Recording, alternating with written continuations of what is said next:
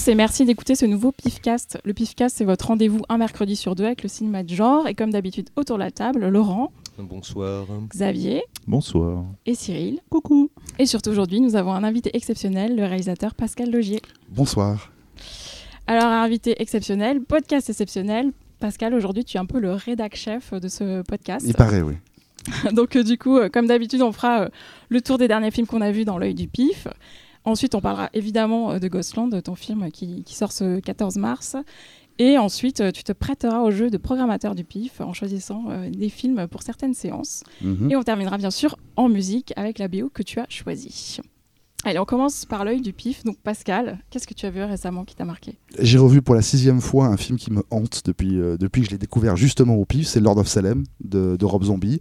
Je le dis avec d'autant plus d'intensité que je suis passé à côté du film la première fois où je l'ai vu au pif. Je suis sorti très décontenancé de la séance. J'étais pas contre, mais je me demandais si, si c'était le film que j'attendais, ce qui était évidemment une erreur de spectateur euh, lambda. Je voulais que le film soit autre chose. Et puis quand, et puis, quand je suis retourné le voir, le film a totalement explosé le, cerveau. Et c'est à peu près comme la première fois où j'ai découvert Suspiria. C'est cette, cette, cette, sensation d'être dans la, la, tête, dans le cerveau d'un metteur en scène, de perdre tous mes repères et d'être emporté. Et ce qui est quand même une, pour moi une très très belle définition du cinéma fantastique. Et aujourd'hui, je suis complètement obsédé par ce film. Et, et le fait que ce soit un, un, film qui soit pas sorti, ça me paraît tellement injuste que je tenais à, à dire que je l'ai revu et que c'est absolument génial. C'est marrant. marrant ouais. J'ai eu la même quand je l'ai vu la première fois. Je, je n'ai vu qu'une seule fois au pif d'ailleurs. Et euh, pareil, pour l'instant, je suis à, euh, à, côté. Mais ça fait un bout de temps que je me dis, va peut-être falloir y revenir quand même. Ouais, moi, je l'ai vu euh, au festival de CJS, donc avec un public normalement conquis et ça a été sifflé à la sortie. J'ai jamais eu d'avoir vu parce que CJS ils sont vraiment cool, ils applaudissent tous les films, ils sont très très contents. Vrai, ouais. Et là j'ai entendu même mierda, donc je crois que je veux dire merde, merde en, en espagnol.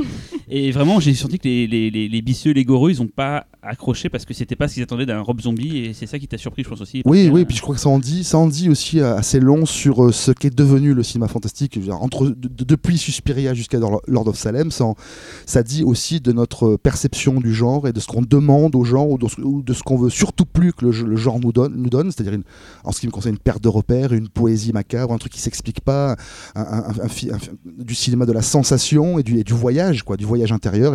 Et, je crois qu'on est dans une société aujourd'hui beaucoup trop trop terre à terre, matérialiste, et qu'on demande ça aussi au, au, au film. C'est sûr que c'est un film qui, n'a, qui, ne soulève aucune question sociologique, aucun petit débat d'actualité. Non, c'est un film cerveau, c'est un film monde qui ne bougera d'ailleurs pas à ce titre. Dans 30 ans, il sera exactement comme, il est aujourd'hui, comme Suspiria n'a pas bougé.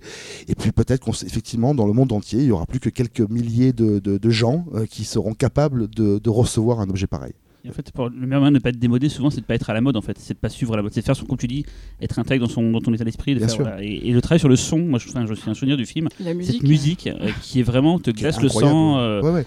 Et puis, le film est une merveilleuse euh, déclaration d'amour de Rob Zombie pour sa, pour sa femme, quoi. Pour Sherry Moon Fry, c'est, le film, c'est ça. C'est le... et, et, il la filme, il la surfilme de tous les côtés. D'ailleurs, qu'elle soit pas une actrice, une actrice exceptionnelle, c'est vrai.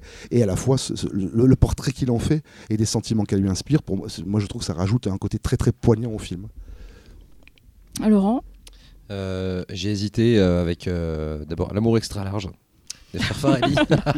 Sans transition. ah, oui. Non, mais non, non voilà, c'est un film que je n'avais jamais vu et qui me paraît, au-delà de son argument complètement débile, avec une, une, petite cruauté humaine qui m'a un peu pris de, de, court. Non, je vais parler de Vice Squad, Descente aux Enfers de Gary Sherman qui n'est pas un film fantastique, mais qui serait pas loin d'un film de Boogeyman euh, euh, thriller euh, polar avec euh, Wings Hauser qui joue un Mac, euh, un des pires Mac, même un des pires personnages qu'on ait peut-être vu sur un écran, un enfoiré de première qui défigure ses, qui défigure ses prostituées et qui est, euh, qui est coursé par un flic qui engage du coup une autre prostituée pour le piéger.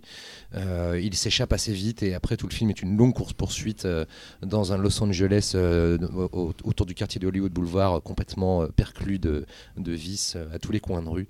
C'est aussi un portrait assez touchant du monde des prostituées, loin des clichés et euh, Gary Sherman, bah, c'est quand même le réalisateur de, de, Réincarnation, du Métro de la Mort, euh, qui est euh, un mec qui n'a pas assez tourné, notamment sa carrière a pris quand même un bon stop avec Poltergeist 3, quand l'actrice principale est malheureusement décédée. film maudit si l'on est. Il a aussi fait Mort au vif avec Trop de mémoire. Ah, Xavier, tu es toujours là d'habitude pour moi, merci. Et- mais là, tu n'es Et pas de là. même, de Et même. Voilà, Rutger Hauer. Euh, c'est ça, hein, War of If avec Rutger Hauer. Ouais, ouais, ouais. Tout à fait, oui. Euh, voilà, euh, non, Vice Squad, c'est vraiment, euh, c'est pas sorti chez nous euh, en- autrement qu'en VHS, je crois. DVD américain. Voilà, bien. DVD américain, je crois même qu'il y a eu un Blu-ray récemment. Euh, je vous encourage euh, à découvrir cette petite pépite bien poisseuse. Le métro de la mort est ressorti euh, en restauré. euh, ou Ouais. va sortir, je sais plus, d'ailleurs, chez. euh, Chez Blue Underground. Blue ouais. Underground, ouais. Mais Ouais. je crois qu'on verra jamais la vraie version de Gary Sherman puisque le film a été remonté euh, dans son dos. Xavier? Alors, euh, moi, pour ma part, c'est un souvenir d'enfance. Alors, en fait. Revu euh, récemment ou du coup tu Et revu récemment. Ah. Enfin, retrouvé récemment. Euh, en fait, quand j'étais plus jeune, euh, sur euh, Récréa 2, pour ceux qui ont connu, Mhm. j'avais découvert un court métrage de science-fiction assez étrange, avec un dessin un peu style Moebius. Il m'est resté très longtemps en tête et du coup, j'ai mis des années à le chercher. Et j'ai enfin trouvé la chose en question. Ça s'appelle Sky Whales. Alors, je ne sais pas si ça va évoquer quelque chose. En fait, Moi je me rappelle de Watu Watu dans Récréa 2, donc euh, donc en fait, Skywell, c'est un court métrage produit par Channel 4, qui est un, donc un court métrage de SF où on va suivre euh, une, une peuplade extraterrestre sur une planète inconnue. Et en fait, euh, on va les suivre pendant une partie de chasse. En fait, ce peuple se chasse la baleine volante, la baleine du ciel. Et euh, ce court métrage est une sorte de fenêtre sur ce monde. Donc on va vraiment voir les, les us et coutumes, euh, l'univers euh, complet. C'est un court métrage qui est assez court. Je peux pas trop vous raconter trop de choses sur, l'histoire parce que vraiment il faut, garder la fraîcheur du truc. Mais il est trouvable sur internet assez facilement. Et en fait, si vous le trouvez, vous allez voir vraiment un des meilleurs courts métrages anglais que j'ai pu voir. C'est un, un truc de 83. Je vous jure, c'est absolument incroyable. Et ça a été vraiment une. euh, Enfin, ça, voilà, ça, ça a fait mon année là, vraiment. Je vous jure, j'ai- j'étais heureux. Quoi. tu m'intrigues. Alors j'ai un peu honte pour mon Vas-y, Cyril. de la semaine. En plus, c'est marrant parce que c'est à la fois un plaisir coupable comme Laurent. Enfin, à la base, il voulait faire extra, un mort extra large. Et c'est aussi un souvenir d'enfance. C'est Docteur Allier de David de Coteau. alias, Tu vas, lo- tu vas loin là. Alias, j'ai épousé. une- Non, ma prof est une extraterrestre. Je sais pas pourquoi j'ai eu envie de voir ce film l'autre jour parce que je l'avais vu adolescent. En plus, c'est un film d'ailleurs à voir adolescent. Et, euh, donc je me suis donc c'est de 1989. Alors c'est quoi l'histoire? C'est euh, comment expliquer? C'est un étudiant un peu coincé, euh, joué par Billy Zane, donc qui était un acteur qu'on a vu plus tard dans la série Parker Lewis. C'était le, bras droit de Parker Lewis. Et en fait, donc c'est lui, il est très sérieux. C'est le, le petit garçon sérieux, bien habillé et tout, qui fait les études, les études, les études, les études. Et un jour, en fait, un extraterrestre arrive sur Terre et prend la place euh, de son professeur de, de biologie. Et en fait, euh, le- ce professeur de biologie, enfin cet extraterrestre, est là sur Terre pour essayer de trouver un remède pour la fertilité parce que dans leur, dans leur pays, enfin dans leur planète, euh, il n'y a plus de copulation. Ils essaient de trouver un, un moyen de rendre le- une sorte de, de Viagra avant l'heure. Et donc en fait, ils vont utiliser ce, ce sérum sur Vas-y, il ce- n'y a plus de copulation ou de population de copulation pour la population du coup. Et du coup, ils, euh, donc ils ont une sorte de sérum, ils vont le tester sur lui. Du coup, il passe de l'état de, de geek un peu nerd, abandonné et tout, que personne ne veut, à le beau gosse sûr de lui. euh, fort- et à chaque fois, donc, il a ce sérum qui se met en marche. Il a une sorte de petite. euh, alors, je, vais- je mis ça en même temps que je vous parle, une sorte de petite antenne qui arrive au niveau de sa tête, qui fait beaucoup penser au- à la, la Oui. glande pinéale de, From Beyond. C'est un mélange entre Dr. Jerry Mr. Love et From Beyond, on a un peu Voilà. l'impression maintenant. Et du coup, à chaque fois que ce, ce, ce petit, euh, euh, on euh, petite antenne se met à, bouger, ça fait des petits bisous, ça et tout, toutes les filles deviennent dingues. Et il y a des séquences assez folles où ils se retrouvent, du coup, par exemple, euh, dans un vestiaire de, jeunes filles, et t'as euh, 50 nanas qui arrivent. Alors, forcément, euh, plan, plan nichon, euh, en veux-tu, en voilà, dans le film. euh, voilà, sachant que David de Coteau, euh, et plus tard, à, la base, c'est un artisan, on va dire, sincère du bis. Il a fait euh, euh, les, les, les Master, il a fait Cripozoïde, il a fait pas mal de films, voilà. euh, et il a, là maintenant, c'est un peu la tristesse parce qu'il fait quasiment que des, des, des films à, à 5000 dollars avec euh, des, des CGI affreux euh, pour le, le câble américain. Et, et il a complètement. euh, voilà, c'est quelqu'un qu'on a un peu perdu, on va dire, quoi. Et à l'époque, c'était encore des films euh, voilà, avec un peu de moyens et tout. Et De Coteau, il a fait, euh, il a tenté une carrière dans le dans le arty euh, gay aussi. voilà. Je crois. Non, ça, il y avait eu un film qui, qui était sorti en DVD en France de lui, dont je me rappelle plus le titre, un film en noir et blanc, qui est pas du tout un film de genre, qui est une chronique, une chronique gay, qui était plutôt pas mal en plus. Donc voilà, c'était mon. Voilà. Donc est-ce que, est-ce que, est-ce que les gens ici, est-ce que vous rigolez, mais est-ce que vous avez vu euh, Docteur Alien ici Avec Pascal, par Ouais, exemple, tu- moi, tu j'ai vu rigoles. ça Ah, il y a non. très longtemps. Non, non là, je te, te- te cache pas que des, des cotos, c'est ma limite. C'est-à-dire que j'ai- j'ai pas de mépris, hein, mais c'est c'est une Ça- ligne que je- j'ai fro- c'est j'ai un essayé de artisan. franchir. Même quand il faisait ses films pour euh, Empire, je crois Ouais. ces trucs-là, j'ai comme tout le monde à l'époque, j'avais loué les sur, sur la foi de la jaquette, j'avais loué ça, mais c'est c'est- ça franchit ma ligne à moi. Chacun a la sienne. hein, c'est pas. c'est- C'est ça vraiment m'a ennuyé, le, moi, c'est le degré. Enfin, c'est Ouais. le, c'est le. Il fait le boulot, mais il fait pas plus. Voilà, Ouais, c'est mais il y a- ça. mais il y a un côté qui y croit Il y a un côté très rigolard et tout ça. Et moi, j'ai- j'ai j'ai du mal avec ces films qui s'auto-annihilent quoi, par, leur, par leur dérision. Euh, j'ai- J'ai j'ai du mal. Je préfère euh, Jim Wynorski, un peu dans le même délire. Je me rappelle de La Nuit des Cocons. euh. Ouais, même ça, ça, c'était très ouais, bien. pas mal. Brian oui, c'est ça. Ouais. Et sa suite de, de la, de la créature du marais Ouais. était pas mal. Mm. Et t'allais dire un truc sur le film, parce que je veux pas être tout seul à, partager ça. Non, je t'avoue, j'ai très peu de souvenirs de cette chose. Mais moi, David de Coteau, voilà, quoi. Moi, j'ai j'ai une sympathie pour le monsieur, hein, Ouais, J'ai vu ce film-là sur la Master, 5 à hein. l'époque, quand la 5 passait encore euh, des films en veux-tu, en voilà, acheté au kilomètre. Et j'ai gardé un bon souvenir. Finalement, je l'ai revu, c'était chiant. Voilà. Spoiler alert, c'est chiant. voilà. Euh, bah, moi, du coup, j'ai vu un classique, hein, puisque je, suis- je suis un peu en retard sur vous niveau culture, je pense. Euh, c'est La ragazza che sapeva troppo, la fille qui en savait trop de Mario Bava. Euh, celui qu'on cite souvent comme le, film euh, de base euh, qui a lancé après la vague des Giallo. Euh, j'ai adoré quoi. Enfin, je pense que je vais me faire toute la filmo de Bava parce qu'en fait j'en ai vu déjà pas mal, mais euh, en ayant vu celui-là, je me suis dit que c'était peut-être mon réalisateur préféré en fait, et qu'il fallait peut-être que je vois tous ces films. Après, t'enchaîneras sur le fils. Ouais, non, c'est pas héréditaire le talent. Euh, et, euh, et du coup, en fait, ce que j'ai aimé, c'est qu'effectivement, euh, il y a donc le travail de, de la lumière de Bava, qui est donc c'est un film en noir et blanc, c'est son dernier d'ailleurs en noir et blanc, qui est formidable et en fait qui prouve qu'en fait le giallo, c'est pas que des, couleurs vives, en fait, c'est aussi euh, des, des cadrages et des choix de, de mise en scène euh, assez euh, expressionnistes. Enfin, je sais pas euh, comment Ouais. dire, j'ai pas forcément les mots. Et, euh, et surtout, euh, ce, qui est, ce qui est marrant, c'est que même si la structure, elle est très JLS, c'est-à-dire la jeune femme assiste à un meurtre dès le départ et euh, elle pense avoir vu le, le tueur, bien sûr, personne ne la croit, etc. Donc c'est vraiment la mécanique habituelle du giallo. En fait, il y a vraiment un côté, finalement, alors que c'est soi-disant le premier, qui est déjà un peu méta, puisqu'en fait, elle va s'inspirer des giallo, donc des gialli plutôt, qu'elle lit pour euh, mener l'enquête elle-même, en fait. Donc c'est vraiment cité, elle cite les gialli euh, parce qu'elle est lectrice de gialli euh, pour, euh, pour faire mener l'enquête, et c'est très drôle, en fait. C'est assez... c'est assez léger, il y, a- il y a plein de moments où il y a Ça des m'avait surpris pistes. la première fois que je l'ai vu. Je m'attendais à quelque chose de plus grave, en effet. Quand... et, euh, alors que c'est un film assez léger, Ah, assez prime hyper- sautier. mais il y a quand même des moments vraiment terrifiants. Ouais. Et euh, il y a toute, cette légèreté amenée par ce personnage féminin qui est absolument délicieux. Et, et selon Bava, c'est sa déclaration d'amour à Hitchcock. Mm. Il a, Oui. toujours, il a Ouais. toujours dit, c'était d'ailleurs discutable quand on voit le film, que c'était son, son film le plus influencé directement par, par celui qui était son maître à l'époque, et qui, qui- qui était Hitchcock. ouais. Du coup, ça nous a permis de parler de Lamberto et, des- et nous pouvons donc annoncer quand même son nouveau film Twins avec Gérard Depardieu. Oui, en- et ça, c'était beau. C'était la nouvelle de la semaine. Tu as pas vu la bande-annonce non, non, passer.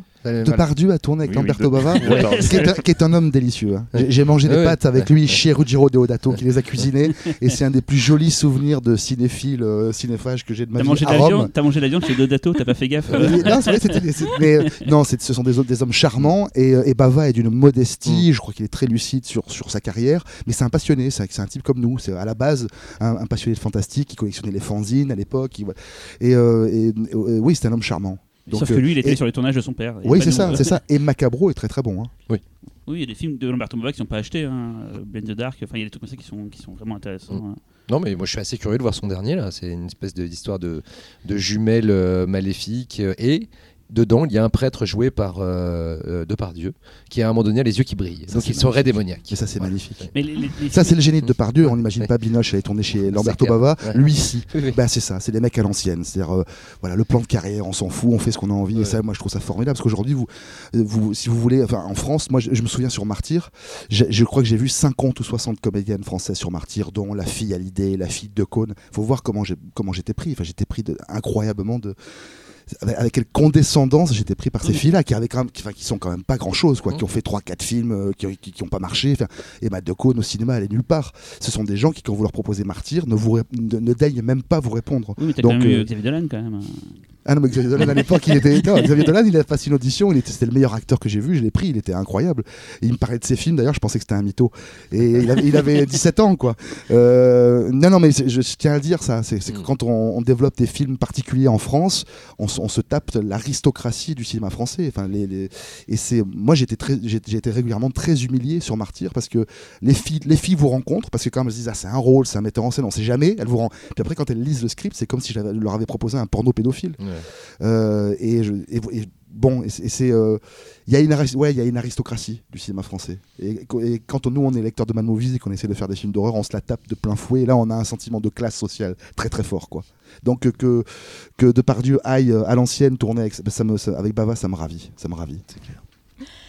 Euh, bah, tiens, justement, on va parler de ton cinéma maintenant, puisqu'on passe au dossier. Ghostland sort ce mercredi 14 mars. C'est ton quatrième long métrage. Il a eu euh, plein de prix à Jarmé, le prix du public, le prix du jury sci-fi et surtout le grand prix du festival. Euh, Laurent va nous pitcher rapidement puisqu'il l'a vu. Alors il y a Laurent et Cyril qui l'ont déjà vu. Euh, non, Cyril, non, oui, non, tu, non, d'accord, je, je vois dans tes je suis nul en pitch, ouais. c'est Euh, ton métier. Euh, oui, euh, c'est l'histoire euh, d'une d'une mère euh, célibataire avec ses deux filles qui vient d'hériter de la maison euh, un peu isolée euh, de sa tante dans l'Illinois. Donc euh, la, la petite famille euh, y emménage Euh, et très très vite elles sont agressées par euh, un duo d'agresseurs qui agressent et euh, Agressivement. à partir de là je ne peux plus en, trop en dire. Voilà. Alors, on peut dire que, que, que, hum, le personnage de la mère joué par Mylène Farmer défend ses filles et arrive à avoir le dessus sur ces deux agresseurs. Euh, et puis on se retrouve 15 ans plus tard. Euh, et, et- Ah, tu vois, même ça, moi je me disais. Ouais, ça, va- oh, ça, c'est dans Ouais, le pitch ouais, officiel, donc euh, on, peut, on peut le dire. Elles sont à nouveau réunies 15 ans plus tard dans cette maison et des choses de plus en plus étranges et capiteuses se, se passent dans la maison. Des choses qui ne sont, qui sont pas censées arriver, qui sont dans des- voilà. Le film c'est une énigme à la base, hein, c'est un, c'est un suspense. Alors moi, j'ai envie de te poser une question. Euh, je pense qu'on sait euh, que ton, dans ton cinéma, les films ne, ne naissent pas de- juste d'une envie commerciale, ils naissent de quelque chose de souvent bien plus profond que ça. Euh, ils sont souvent aussi faits en réaction peut-être au précédent. Mhm. Celui-là, il naît de quoi? Je ne sais pas, il est né au départ de ma frustration de ne pas pouvoir monter un, thriller amoureux que j'ai passé deux ans à développer patiemment, à écrire.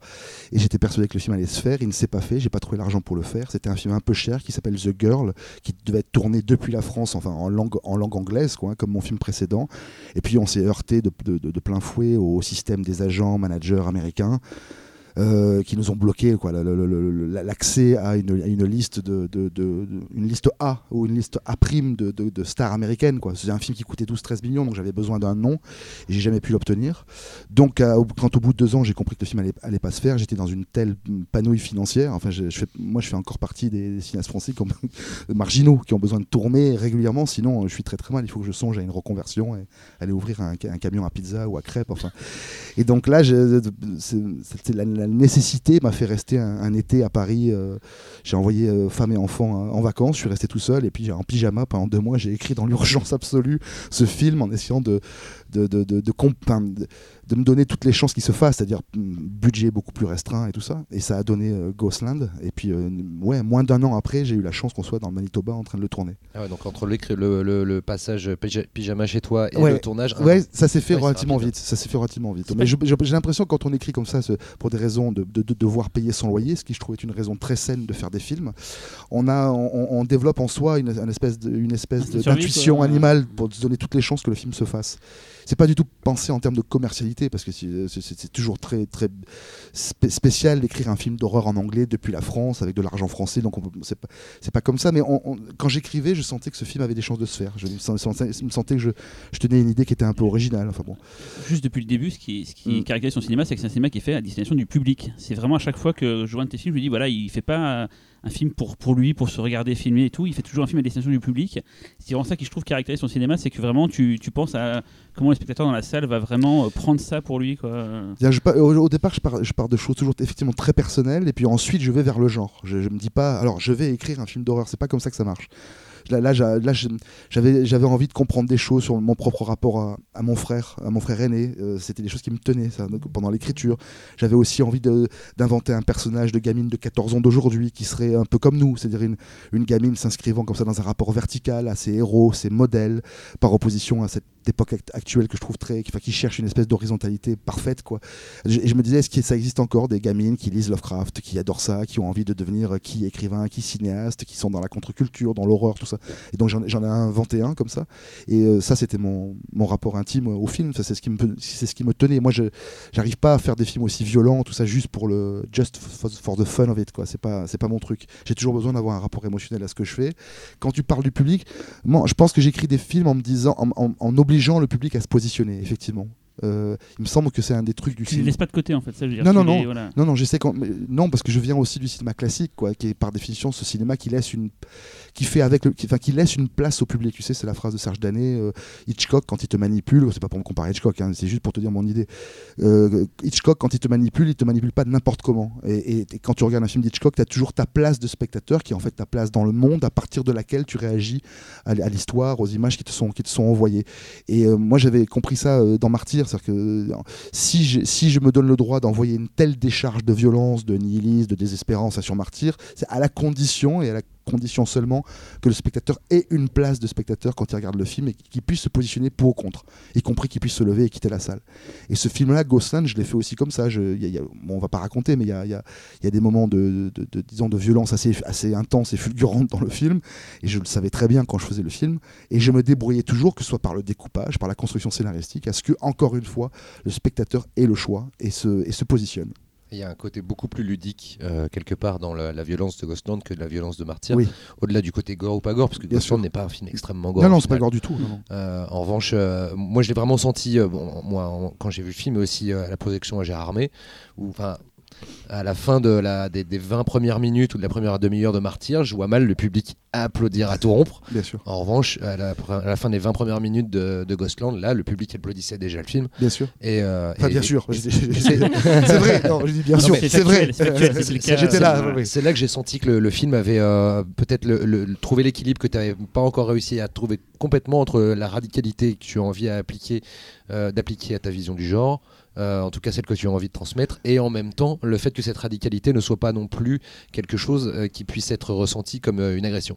Oui, mais quand tu parles de radicalité, la racine du mot radicalité, c'est racine. C'est- la chose nue, la chose dans, sa, dans, sa, dans son acception Mm. première. hein. Parce que moi, je revendique pas une, ra- une radicalité. J'écris les films que je sens. Et je, crois que je fais mes films d'horreur comme j'ai reçu les films d'horreur de mon adolescence. C'est-à-dire que, et je me disais pas, ils étaient radicaux ou pas radicaux. Ils me, ils me faisaient des effets. Ils me, ils me mettaient dans des états très difficiles à décrire, fait, fait de- d'émotions contradictoires et. Et c'est pour ça que j'ai aimé ce genre. Et effectivement, euh, aujourd'hui, il y a tout un tas de films d'horreur qui ne me, moi, qui ne me font plus rien, y compris euh, des, films que je trouve bien faits, bien, bien manufacturés. hein. No- notamment, par exemple, les productions Bloom. Enfin, il y a les deux tiers de ces films-là que je trouve habiles, malins, visiblement très commerciaux. Donc, euh, ayant Mais tu les, as, tu les as oubliés 10 minutes. Exactement, ils me font plus rien. Et moi, je trouve qu'un c'est comme un lion en cage, quoi. C'est triste. C'est-à-dire que le cinéma d'horreur, c'est par définition sauvage, ça doit provoquer des trucs. C'est un- le, le cinéma d'épouvante, pour moi, tel que je l'ai reçu moi à, à 12-13 ans, c'est un cinéma qui c'est une aberration. C'est un cinéma qui doit, c'est un genre qui doit exi- qui, qui existe d'extrême justesse, qu'on doit tolérer d'extrême justesse. Mon, mon, mon, mon- mon Rosebud à moi, je, j'étais je suis, je suis de Cannes, donc j'allais dans un, un cinéma à l'ancienne qui n'existe plus, qui s'appelle Les Ambassades, et un jour, je vois un affichage pour le maniaque de, de, de. Bill Lustig, sauf que le film n'était justement pas affiché. C'est-à-dire que les affiches étaient recouvertes d'un papier blanc et écrit au marqueur par, par décision préfectorale, ce film interdit d'affichage. Oui. Et le film était enfant, ça, ça- et dans- ça m'avait marqué parce que le film était là, je- il était dans une salle là au fond, dans, dans- dans l'obscurité, mais je pouvais pas le voir. Et je pouvais même pas l'approcher par son affiche et des photos d'exploitation. Et ça m'a ça a cimenté ce que, ce que pour moi est l'horreur. Et euh, c'est-à-dire encore une fois une aberration humaine, un truc qui, un genre qui va prendre tout ce qu'il y a de pire dans la condition humaine, tout ce qu'on n'a pas envie de voir et qui va quand même le faire. Et donc c'est un genre pour moi euh, qui doit garder ce côté, sulfureux, ce côté dangereux, ce côté acceptable encore une fois d'extrême justesse. Et, et ra- et rappelons que quand James Well faisait Frankenstein à l'époque, la plupart des gens disaient, et notamment de la presse de l'époque dans les années 30, disaient c'est de la pornographie et ça, et ça ne doit pas exister. Voilà, le cinéma d'horreur ça ne doit pas exister. Et quand ça existe, voilà. Et, et- et ça, j'ai beaucoup de mal à le retrouver aujourd'hui dans, dans- dans les films d'aujourd'hui où tout est incroyablement ripolliné, safe. Moi, j'ai- par exemple, j'aime bien Hit, hein, j'aime bien le film Hit. Euh, Oui. Ça, je trouve ça sympathique, mais, je- mais un peu triste. Parce que Mais- quand je sors, je, je- Il y a eu, enfin, il y a toujours eu c'est des films d'horreur qui étaient peut-être plus accessibles, peut-être moins. euh, ouais, mais aujourd'hui, il n'y a plus que ça. Je suis- toujours- il y en a- il y a Le problème, c'est maintenant, qu'aujourd'hui, voilà. le cinéma américain est asservi au désir d'un enfant de 12-13 ans, tu vois, tout le cinéma américain. Donc, euh, c'est vrai, quand on me parle de radicalité, oui, au sens du mot. C'est-à-dire, euh, je reviens, enfin, je reviens à ce que moi, à ce que moi, j'ai- j'imagine ce que c'est que le cinéma d'horreur. Ces dernières années, peut-être que The Witch, euh, moi qui m'a un petit peu Ouais. sorti de la zone en disant. Ouais, moi aussi, ouais, moi aussi. voilà. Bah, effectivement, je suis Ouais. plutôt de ce côté-là. Mm. Même, même It Follows, qui est un film que Oui, je oui, trouve It absolument Follows, formidable. Euh, Bon Tomahawk, Lord of Salem. Bon, ça, ça, c'est le cinéma que je vise moi. Enfin, le- ça, c'est pour moi, c'est du cinéma frère. hein.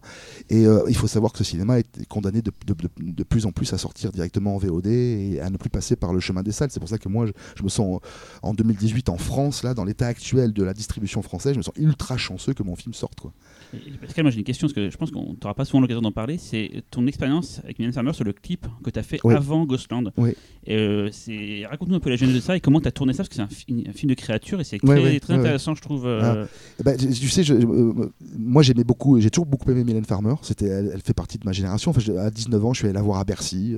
Là, la, la- la scène était recouverte de pierres tombales. Le rideau de scène était remplacé par, un, par, par les, par les grilles d'un monastère qu'un moine à robe de bure venait, venait ouvrir. Et elle, Ah. elle apparaissait sur scène à coup de défa- tu vois, à grands coups de déflagration de, de, de, nappes électroniques. Et puis elle balançait un poème de Baudelaire ultra morbide qui s'appelait L'horloge. Moi, j'étais complètement conquis. J'étais sidéré. J'avais 19 ans. C'était, nous, on sortait de Claude François et Michel Sardou et, et tu vois, de- de- des shows de Mariti et Gilbert Carpentier le Ouais. samedi soir. C'est un truc sinistre, tu vois, de la France éternelle. Moi, qui n'était pas mon truc. Tout d'un coup, on voit arriver cette petite nana incroyable avec ses cheveux orange en train de faire ça et d'évoquer l'horreur, le fantastique, Baudelaire. C'est tout ce que j'aimais. Donc, elle m'a sidéré. Donc, j'ai toujours gardé beaucoup de tendresse pour, et d'admiration pour cette femme. Et un jour, elle- de, de- sortie de nulle part, j'ai reçu un coup de téléphone d'elle. Elle connaissait mes films, elle les aimait. Et elle me proposait hyper timidement de, de- de- elle me demandait très timidement si ça m'intéressait de faire un clip pour elle. Tu penses bien que j'ai sauté de joie, j'étais et j'ai dit oui. Et ça a été une des plus jolies expériences de ma, de, de ma vie. Euh, C'était tellement harmonieux entre elle et moi sur le, sur le film. On avait tellement euh, une envie de fantastique, une envie de. de- Elle s'est quand même tapée. C'était une femme qui a 55 ans. Elle s'est tapée 7 heures de prothèse. De, tu vois, euh, Spadaccini euh, a, fait, a fait le, a fait le monstre. Mhm. Tu Et, euh, parlais de Gérard Depardieu tout à l'heure. Ouais, on parle ça. en genre de ça. prise de risque. Mais oui, oui, puis c'est- c'est ça, même, elle euh, appartient. c'est- c'est- c'est- y a- ça va vous surprendre. Il y a aussi une autre nana avec qui que j'ai beaucoup aimé à- à- quand je l'ai rencontrée dans ce milieu, c'est Jo- Josiane Balasco. Tout ça, c'est un peu la même génération. Ce sont des gens qui étaient super ouverts. C'était évidemment les, les 68 arts qui allaient au midi minuit voir des films d'horreur. Euh, Ils prenaient pas ça du tout de haut. Et j'ai rencontré Balasco à un festival Unifrance euh, à Tokyo. On est devenus les meilleurs, les, les meilleurs copains. Balasco, c'était la, la troupe du Splendide. Il y avait aussi par rapport à, à Polanski sur locataire. Il y avait des trucs et ça qui sont créés. Ouais, euh, voilà, exactement. euh, Ces gens n'avaient pas de plan de carrière, c'était- ils étaient lettrés, ils, ils lisaient des trucs, ils étaient dans la contre-culture. Et vraiment, ce sont des gens qui prennent pas ça de haut. Balasco, elle va voir les films d'horreur qui sortent en salle. Et ben Mylène, c'est pareil, elle connaissait très bien Dario Argento, elle lisait Starfix. Enfin, c'était c'était une rencontre en fait hyper évidente, hyper naturelle. Mais c'était tellement court, le clip, c'était deux nuits de tournage, qu'on avait envie que ça se poursuive. Et on s'est un pas mal tourné autour pendant quelques, quelques mois. Elle me posait beaucoup de questions sur le film. Je, je- et à un moment donné, je me suis dit, est-ce est-ce qu'elle a envie que je lui propose un rôle en fait? Et, et un jour, elle me l'a dit. Elle m'a dit, t'aurais pas. elle- je me souviens, c'était super mignon. Elle m'a dit, t'aurais pas un petit rôle de folle pour moi dans un, dans un coin, tu vois? Ce qui était une façon de dire, j'aimerais bien faire partie de l'aventure et j'ai sauté sur l'occasion. Moi, j'avais du mal à trouver ma comédienne américaine pour jouer la mère et j'ai- transformé ce personnage en française Ouais. et, ça a été elle. Et puis, voilà. Elle est c'est- parfaite dans le film. ah ouais, c'est gentil. C'est Non, genre parce que je sais quand on a annoncé ça, euh, je, je- ce que je comprends très bien d'ailleurs, hein, il y a des gens qui ont, qui ont trouvé ça très improbable et, et je, et moi je suis très très heureux de, sa, de, de, de, de sa, de sa, et de sa présence et de sa performance dans le film parce que je trouve qu'elle elle se font totalement Tout le naturellement. monde a salué euh, son, son- enfin, la- la- sa prestation. hein, de ce que Bah ouais, ouais, après bah, ça, a euh, été mon plus grand soulagement parce que c'était ma plus grande terreur, c'était que les Français n'acceptent pas ce- sa présence. Euh, alors évidemment, on- on- nous on le savait avec Mylène quand on a tourné le film, donc on, on a, on a évité, j'espère qu'on y a réussi, on a évité de tomber dans un certain nombre de pièges attendus, tu vois, Mm. d'avoir Mylène Farmer, oui. et on a, a elle a vraiment... C'est pas un clip de Boutonnat, quoi. Non c'est ça, c'est ça, pas du tout, pas du tout. Et puis Euh, elle joue vraiment le- un rôle. Elle n'est pas Mylène Farmer Ah, pas du qui tout, vient donner du- son image. Non, quoi. pas du tout, pas du Je tout. pense que pas de gens qui connaissent pas Mylène Farmer étranger ne feront pas attention et diront bah ouais, elle est, juste, c'est le personnage. Elle joue là, une femme de son âge, elle, voilà. voilà, c'est ça. Et, et, euh, c'était, je sais très bien que c'est très ennuyeux à entendre quand un metteur en scène dit que c'était merveilleux. Avec, mais, vous savez que moi je suis pas langue de bois et quand ça se passe mal je le dis. Là c'était, c'était, un, c'était un tournage extrêmement difficile. C'était très très très dur. Euh, physiquement, ça c'était vraiment un film dur. Mais, mais par contre, mon rapport avec ma troupe de comédiennes, là, c'était, c'était absolument merveilleux. J'ai, frôlé des moments de grande désespérance sur le tournage. Mais quand je voyais dans un coin du plateau là, mes, mes, mes, en train de se marrer, ça me redonnait une patate euh, pour y retourner. Quoi. Et, et Martyr, du coup, et euh, donc euh, Ghostland partagent beaucoup de points communs, mais même, dans- comme tu dis, dans la, la façon dont c'est fait, en fait, parce que Martyr, tu l'as aussi fait sur un, sur un, pas une colère, mais sur quelque chose qu'il fallait que ça sorte et tout, quoi, tout comme Ghostland. Ça a été un tournage compliqué, je crois, Martyr, si je me rappelle Ah, bien. c'était, affreux. Et c'est au Canada les deux, enfin bon, c'est le Ouais. cas de Secret, mais voilà, c'est il y a, il y a des, des une gémilité entre ces deux films, quoi. euh, C'était plus, le tournage de Gosselin était plus heureux pour moi parce que je, je- plus heureux c'était moins c'était pas- j'étais pas en désespoir j'étais pas en désespoir quand j'ai fait euh, Je- après tu sais Cyril j'ai l'impression quand tu fais de l'horreur enfin si- t'es pas un peu en colère, c'est difficile de, s'affronter à ça. Parce qu'il y a un truc humain, c'est que tous les matins, quand tu te réveilles, que tu as dormi 3 heures et que tu dois, repartir tourner sur un plateau très petit avec des températures extérieures très froides et dans le bordel que c'est un tournage, tu dois aller filmer une gamine de 14 ans en train de se, faire euh, euh, euh, frapper par un ogre de 2 mètres. T'as pas toujours envie de le faire. Que tu as tendance rapidement à. Enfin, tu pourrais. Être tenté de t'auto-censurer et de, zapper une scène ou de la faire plus tranquille, donc se remettre dans cette énergie, tu vois, frondeuse, hargneuse, et que l'horreur passe, que le sentiment, tu vois, l'expérience du mal, elle passe, il faut quand même se, se motiver. Parce Et que nous, on voit le résultat à l'écran. en Ouais. fait, euh, quand tu, tu le fais, euh, c'est ça, comment tu projettes en- dans le. ouais, voilà, c'est ça, c'est 11 heures par jour. Et puis, tu- tout le monde sait très bien qu'un tournage de film, c'est incroyablement morcelé. Tu vois, ça n'arrête pas de, de s'arrêter. Et donc, il faut à chaque fois repartir dans cette énergie et redemander à ta comédienne de 14 ans de chialer à nouveau avec des vraies larmes parce que tu veux pas qu'on lui mette du menthol dans les yeux. Ça, je refuse, tu vois. Et donc, tu- et donc tu tiens ce truc-là tout le temps. Et c'est difficile. Enfin, tu vois, humainement, ça demande beaucoup, beaucoup de sacrifices. Donc, c'est pour moi. Je me mets dans ces états-là de, ouais, de, de rage un peu frondeuse, un peu de colère froide pour y arriver. Sinon, je n'y arrive pas. Tu t'attends à quoi pour la sortie euh, française Ah, euh.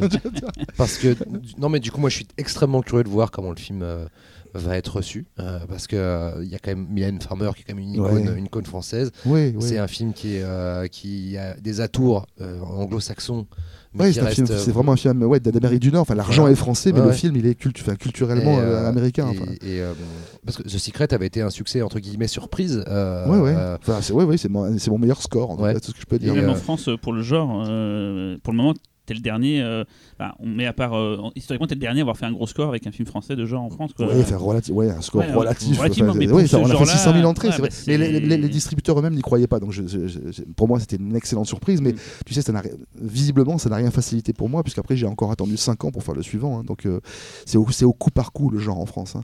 Non, alors pour te répondre, je, me prépare au pire. Comme ça, ce sera, euh, ça sera une bonne surprise. Ça Je suis très judéo-chrétien pour ça. Ça. Ça m'a euh, rassuré sur le film. Sur le film. Après, là, euh, là, on parle de, de chiffres. Là, on est en train de Oui, ah oui, hein, oui, non, Voilà, là, on demande les nombre de- entrées. nombre- non mais ne serait-ce que nombre de salles, tu vois, en distribution, tout ça. Alors c'est difficile à te dire, tu sais maintenant le, le plan euh, salle, on l'a on l'a très tard, Euh, donc là moi je- au moment où je te parle je l'ai pas encore, Je- ça devrait se passer à peu près correctement, mais je, ne- je ne sais pas. Je, UGC évidemment refuse le film, euh, Ah ouais comme UGC, UGC refuse les films d'horreur depuis des années. Ouais, ça- ouais. Secret y ouais. était il, serait quand même temps qu'un journaliste de cinéma ait- le- le- fasse un article quand même sur cette Il y a un vrai question. truc à faire euh, là-dessus. bah, c'est quand même un scandale. Je veux dire que UGC refuse les films d'horreur parce que ça attire le- les Arabes de banlieue. Ouais. Hein Donc, c'est-à-dire ce qu'ils appellent eux le, le public à capuche. Donc, euh, il, il serait quand même temps que les journalistes ouvrent leur gueule sur ce, sur ce truc-là. hein. C'est un vrai, un vrai sujet, effectivement, sur pourquoi euh, il y a une sorte de ghettoisation du cinéma d'horreur Parce qu'il chez y, a eu- les. parce qu'il y a eu quatre- il y a eu 15 Oui, oui. fauteuils C'est- cassés, voilà, c'est sur rien. 103. Enfin, C'est c'est rien. c'est comme si on avait interdit le rock'n'roll. Enfin, c'est- c'est comme si des salles aujourd'hui interdisaient le rock'n'roll parce qu'à l'époque de Gene Vincent ou je ne sais qui, on a cassé trois fauteuils. Enfin, c'est absolument ridicule. Euh, ce qui, bon, c'est pas le cas de Pathé Gaumont, c'est pas le cas de, de, de, de, GCR qui, qui vont sortir, et de MK2 qui aime beaucoup beaucoup le film et qui va le sortir aussi euh, dans toutes leurs salles. Donc, on est soutenu. Mais euh, je- oui, je, je, je trouve comme- qu'à un, moment- un un donné, un groupe comme UGC, je, je veux dire, mettre de côté un genre, c'est c'est totalement. euh, C'est stupéfiant, Ils, ils le mettent pas totalement, c'est-à-dire qu'il y a, enfin ça, Ils ça, ils- l'ont mis. Bien sûr, ça, ils. Voilà, on parle des films interdits au moins de, de 16 et certains interdits au moins de 12. Voilà. Voilà, c'est un Donc, peu, c'est un, c'est un peu. euh, surtout, t'es un studio, pro- si c'était un studio, t'as plus de chances d'être chez, euh, chez UGC par exemple. Mais parce bien que, sûr. Voilà, quoi. Non mais UGC a sorti le, le Funny Games de Michael Haneke qui était moins de 16 et tout ça donc c'est- moins de 16 euh, Funny Games Ouais. c'est une autre époque aussi. Ouais. Enfin, c'est une autre, enfin, une autre époque, c'est Bah, pas si longtemps, mais, ouais, mais ça a changé. Vraiment, depuis 10 ans, c'est- ça a changé. Là. C'est selon l'idée qu'ils se font du film. Ça, en gros, si, si ce film, pour eux, dans leur tête à eux, euh, attire le public à capuche, ils ne le sortent pas. Donc c'est, on est dans un espèce de déterminisme social atroce. Atroce. J'ai l'impression que ça dépend aussi de la manière dont ils font la promotion des films. hein. Enfin, quand ils font des affiches avec des tweets euh, ou des trucs comme ça, enfin, ça s'adresse clairement à des publics très très jeunes. Et quand, euh, quand euh, un film d'horreur est accompagné en plus d'une campagne de promotion qui vise des, publi- des publics très jeunes, bah, peut-être que les adultes, entre guillemets, vont pas y aller parce qu'ils se disent c'est pas pour moi. Bien sûr, bien sûr. Donc, Écoute, moi, je- pour, pour l'instant, ce que je peux dire, c'est que j'ai un distributeur Mars Film, Stéphane Sellarié, qui est formidable, qui aime le film vraiment, qui le défend, qui a au- aucun cynisme par rapport au film et qui veut le sortir le, le plus qu'il peut. hein.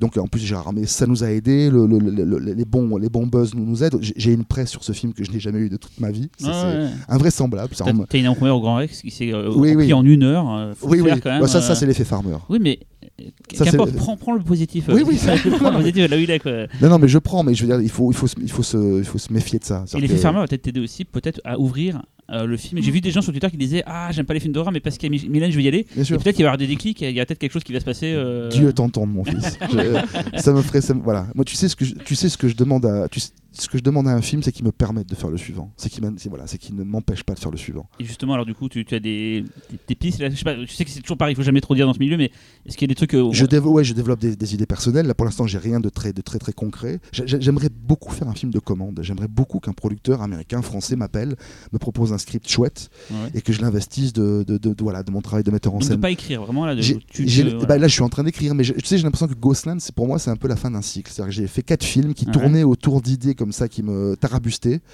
et que j'ai l'impression que celui-là, c'est une sorte de conclusion, de point final à ce que j'avais à dire sur ces questions-là. Les questions, euh, enfin, qui, tra- qui- qui, je crois, traversent euh, mes films. Si tu genre adapter un roman ou faire un remake. J'aimerais, beaucoup, j'aimerais beaucoup, mais j'aime- j'aimerais beaucoup qu'arrive sur, sur ma table, sur mon bureau, un, un script euh, voilà, bien pensé, tout fait. Pour l'instant, c'est pas arrivé. C'est-à-dire qu'aux États-Unis, on me propose que des, des mauvais slashers, des trucs, des trucs de franchise à bout de souffle, tu vois que j'ai pas envie de faire. Et en France, on me propose rien du tout parce qu'en France, les scénarios ne circulent pas. Euh, voilà. Il y a un petit frémissement là qui s'est passé. euh, c'est pour ça d'ailleurs qu'on fait ce. ce, ce- En tout cas, c'est- là, il y a eu plusieurs films français. On n'en a pas eu autant sortis en début d'année que euh, depuis un petit moment. Est-ce que c'est pas quelque chose qui est en train de. Toi, tu le vois peut-être Ah, moi, je trouve ça merveilleux. Ça frémit un petit peu, il y a quelque chose qui se passe. Ah, moi, je suis inconditionnellement pour tous les films français de, de genre qui échappent Ouais. à l'idée que le cinéma français a de lui-même depuis, euh, depuis 40 ans. Quoi. Voilà. C'est-à-dire que donc euh, je suis du côté de Revenge, je suis du côté de Grave, de tous ces films-là. Voilà, qu'ils fassent 30 000 entrées, qu'ils en fassent 8 000, qu'ils en fassent 200 000. Je, je- voilà, solidarité absolue. On n'a pas les moyens, il faut, Ah on n'a pas les moyens de, euh, de commencer à faire des chapelles dans les chapelles. Je, je trouve euh, vraiment, euh, voilà. Je me demandais qu'est-ce qui te pousse, toi, le matin, à te lever, à te dire tiens, je vais faire ce film? le- le- Vraiment, le, le truc qui te. Voilà. je crois retrouver le, cet étonnement absolu que j'ai eu à, à 10-11 ans quand j'ai vu, euh, je sais pas, le Frankenstein de James Whale en noir et blanc euh, diffusé par Patrick Briand à la télé française. Moi, j'appartiens à une génération qui a connu, qui a grandi avec trois chaînes de télé. Quand il y avait des vacances scolaires, le vendredi après-midi, euh, FR3 à l'époque passait Frankenstein pour tous les petits Français. On l'avait tous vu. Et c'est retrouver cet, état de sidération, si tu veux. Ce, truc forain du cinéma. euh, venez voir la femme à barbe, venez voir tout ce que la nouvelle vague a détesté, enfin tout ce que la, nouvelle vague a remis en question, même, même avant la nouvelle vague, tout ce que Bazin, André Bazin a dit que le cinéma ne devait pas être. Moi, je viens de ce, évidemment de ce côté-là, du côté euh, forain du cinéma, et le, et le, et le, et le film d'horreur est aussi une promesse d'aller voir des choses qu'on n'est pas censé aller voir, joue sur nos mauvais, nos mauvais sentiments, c'est un mauvais genre. Et euh, j'ai aimé le mauvais genre parce que je, je crois, il me semble, comme, comme d'autres ont aimé le rock and roll, parce que la chanson française de Papa et, et la France de Giscard, c'était un peu écrasant et qu'on avait, on avait envie de contre-culture et que quand même Dario Argento était nettement plus sexy que Claude François. Quoi. C'est- voilà, Ça, c'est sûr. Et est-ce que tu pourrais investir d'autres formes, genre la série par exemple, ça t'intéresserait? Je suis très attaché au format euh, long métrage. Euh, D'autant plus qu'aujourd'hui, tout le monde ne parle plus que de séries partout. Ouais. Et je le comprends très bien parce que la série est en train de donner aux spectateurs ce que le cinéma hollywoodien ne donne plus. Que la série, elle, n'est pas asservie au, au, au désir d'un enfant de 12 ans. Donc je, je comprends très bien. Moi, j'ai un enfant en, en bas âge. La série est très chronophage. Donc je ne m'y suis suis pas mis. Et puis j'ai un truc toujours pareil, d'aller à contre-courant. Donc plus les gens me parlent de leur addiction aux séries, plus ça me donne envie d'aller d'aller plutôt regarder des classiques d'une heure et demie que j'ai pas vu parce que j'ai voilà j'ai j'ai 35 000 DVD chez moi j'ai beaucoup beaucoup de, de retard à rattraper des films des années 30 40 50 et je suis voilà, je, fais plutôt partie des gens attachés au, au long métrage. Tu un peu frotté un peu la série, mais alors il y a longtemps, je crois que l'épisode de 13, je crois que t'avais- Oh oui, mais ça c'est un boulot de mercenaire. ça. Voilà, c'était vraiment, mais le, le- le- juste ce tout petit moment, ça t'a pas dit, tiens, il y a quelque chose. Ce tout euh, petit moment, j'ai compris pourquoi, Ah oui. euh, pourquoi là, il fallait pas faire trop de télé parce que fait- tu étais, tu es super mieux payé que quand tu fais un, un long métrage. Et si tu fais, imagine que tu fasses deux, trois, que tu réalises deux, trois épisodes par an de quelque série que ce soit, tu, tu, tu gagnes très, très, très bien ta Ce qu'il faut vie. dire aux gens, c'est que tu ne fais pas de publicité, tu ne fais pas, à part Ah, Dylan, tu fais pas de vidéoclip, donc euh, vraiment, toi, c'est Non, le j'ai- le cinéma. figure-toi que j'ai essayé de, de- j'ai rencontré un mec de publicité, l'un des plus gros groupes, groupes de pubs français il y a quelques, il y a quelques semaines, qui, qui était très gentil avec moi, mais qui m'a expliqué en une heure et demie que j'avais absolument aucune chance d'en faire parce que j'étais trop. Ce, ce milieu de la pub, quand il y a de leur recherche de réalisateur, ils tombent, ils, ils tombent, ils sont tombés sur la tête ces gars-là. Vraiment, c'est-à-dire si jamais ils veulent faire une- te faire faire une pub de voiture, dire est-ce que tu as, ah, tu as fait du cinéma, est-ce que tu as fait un film avec des voitures? Ouais, c'est exactement Ah bah, ça. Et le, mec, mec m'a dit bon, je, vous avez à peu près aucune chance d'en faire. Alors que moi, j'arrivais un peu en ter- pas en terrain conquis, mais en me disant quand même, j'ai fait pas, quatre longs ouais, métrages, ouais. voilà. Je, je suis pas, voilà, je suis pas si marginal que ça. Peut-être ça peut intéresser un annonceur. d'avoir- Et non, il m'a expliqué qu'au contraire, non, ma, ma- ma spécificité est un, un- un énorme handicap pour le, le monde de la publicité. Parce que j'étais- j'étais ni assez branché, Ouais. j'étais pas un cinéaste assez branchouille, euh, euh, ni assez populaire. Enfin, j'étais rien en fait. Oh. Et donc il m'a dit bon, si un jour peut-être une marque veut faire un truc un peu gothique et qu'ils n'arrivent pas à se payer Del Toro, peut-être que tu peux. ouais. Alors, voilà. Mais t'imagines que comme ça, t'imagines que faire des trucs gothiques, Ouais, ouais. t'imagines pas que tu peux faire d'autres trucs. Ah bah ouais, euh, ouais, ouais.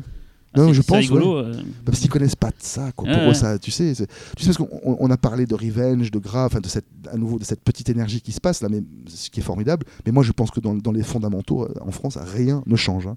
Il faut pas se laisser avoir par les, par les éternels euh, débats dans la presse sur le cinéma de genre français. Moi, je suis, il y, a- a pas un mois qui se passe sans qu'on me demande de, de, de faire un article ou de répondre à des, à des Ah ouais. questions. Moi, aujourd'hui, je refuse, j'en ai marre. Parce que ça donne rien, parce qu'en France, on ne fait que parler. On fait que parler et pour, euh, sur- autour, autour du genre. Alors, alors qu'il faut, fa- il faut faire des films. Oui, mais en, en plus, je trouve aussi qu'on prend un peu le, le problème toujours du même côté, c'est-à-dire faire des films, mais le public aussi. Bien sûr, bien sûr. Et on, on, on n'ose pas assez souvent dire en France que le public, a priori, n'a pas envie d'aller Absolument. voir les faudrait- films de genre de son pays. Absolument. Mais une fois que tu as dit ça, ce qui est tout à fait vrai, il faut rajouter le public n'a pas envie d'aller voir non plus les deux tiers des comédies françaises qui sont produites et qui, ne, et qui ne Qui marchent pas. rien. Qui Voilà. marche pas en fait on- Donc- ça c'est important de le dire parce qu'on Voilà. on voit que les succès des comédies françaises Bah, il y en a bien sûr. qui mais qui Les deux tiers des comédies françaises sont des bides bides noirs. Mmh. Voilà. Donc, euh, euh, donc on, on pourrait quand même se dire raisonnablement. la- L'année dernière, j'ai vu dans un article qu'il y a eu à peu près 70 comédies françaises produites en France. Wow. 70. En plus par donc, semaine. Voilà, donc en 2017, on pourrait imaginer, en n'étant pas déraisonnable, que la France se mette à en produire 55 seulement, hein, ce qui serait déjà beaucoup, et que les 15 autres seraient euh, au même prix, avec un même budget, seraient, euh, cet argent serait utilisé pour, faire, pour tenter d'autres trucs, hein, de faire des films d'aventure, d'action, d'horreur, de, de- de- tout ce qu'on veut. Voilà, c'est juste, nous, c'est juste ça qu'on demande. hein. Mm. Du coup, j'avais une petite dernière question aussi. Étant donné que Véronique et moi, nous, on a l'habitude de programmer des courts-métrages, et euh, en ce moment, moi, de ce que je remarque, c'est qu'on a de plus en plus de, de réalisateurs qui sont déjà en train de faire des films, qui se remettent à faire des courts-métrages. On a une sorte de relation un petit peu inversée. Dernièrement, il y avait entre autres Calvin Lee Reader qui avait sorti un super court-métrage.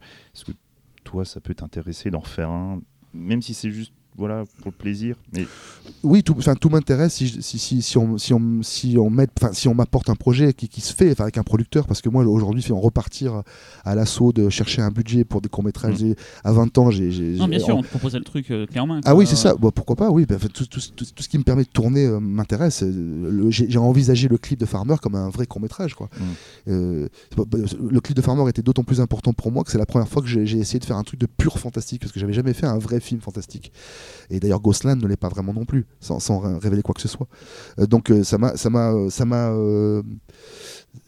Le, le clip de Farmer m'a permis de filmer pour la première fois une créature en, en- en prothèse, enfin tu, tu vois un vrai, un vrai monstre, hein, pas une victime, pas un, un vrai monstre. Et ça m'a, comment, comment on dit, ça m'a débridé, enfin ça m'a, ça m'a, Désinhibé. mais ça m'a désinhibé, voilà, merci. Ça m'a désinhibé. Et je, je crois que ça m'a permis d'aborder Gosselin d'une manière plus, plus, plus calme, plus détendue, plus- en ayant plus confiance en moi. et, et parce que justement pour votre court métrage tu, tu as fait des courts métrages avant avant Ah oui, plein, plein, et ils sont visibles ou y a Non, chose- non, non, ils sont trop mauvais. Il y a que, il y a que Shyamalan- il faut être euh, narcissique comme Shyamalan pour foutre ses courts-métrages sur J'y ses, sur ses j'ai bonus. DVD. Je dis ça, j'aime beaucoup Shyamalan, hein, mais c'est vrai qu'il est très narcissique.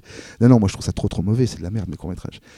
J'ai eu un apprentissage très lent, moi, une maturation très lente. euh, donc c'était des films qui, qui respiraient mon envie de faire du fantastique, bon, voilà, de toute cette contre-culture Il y en a là, pas mais ils sont, ils sont pas bons quoi. euh, Il y en a vraiment pas un Le dernier, quatrième sous-sol, était pas mal puisqu'il m'a permis de, re- de rentrer sur le pack des loups et de Ouais. voilà et que ça, ça a été le début de, de ma nouvelle vie. Mais mais euh, c'est un- c'est c'est très mérite, c'est- ce sont des films très mérit, très méritants, hein, très mérite, mais c'est pas très bon quoi. Non, je j'ai pas envie de les montrer. D'accord. Et J'avais une de- autre dernière question.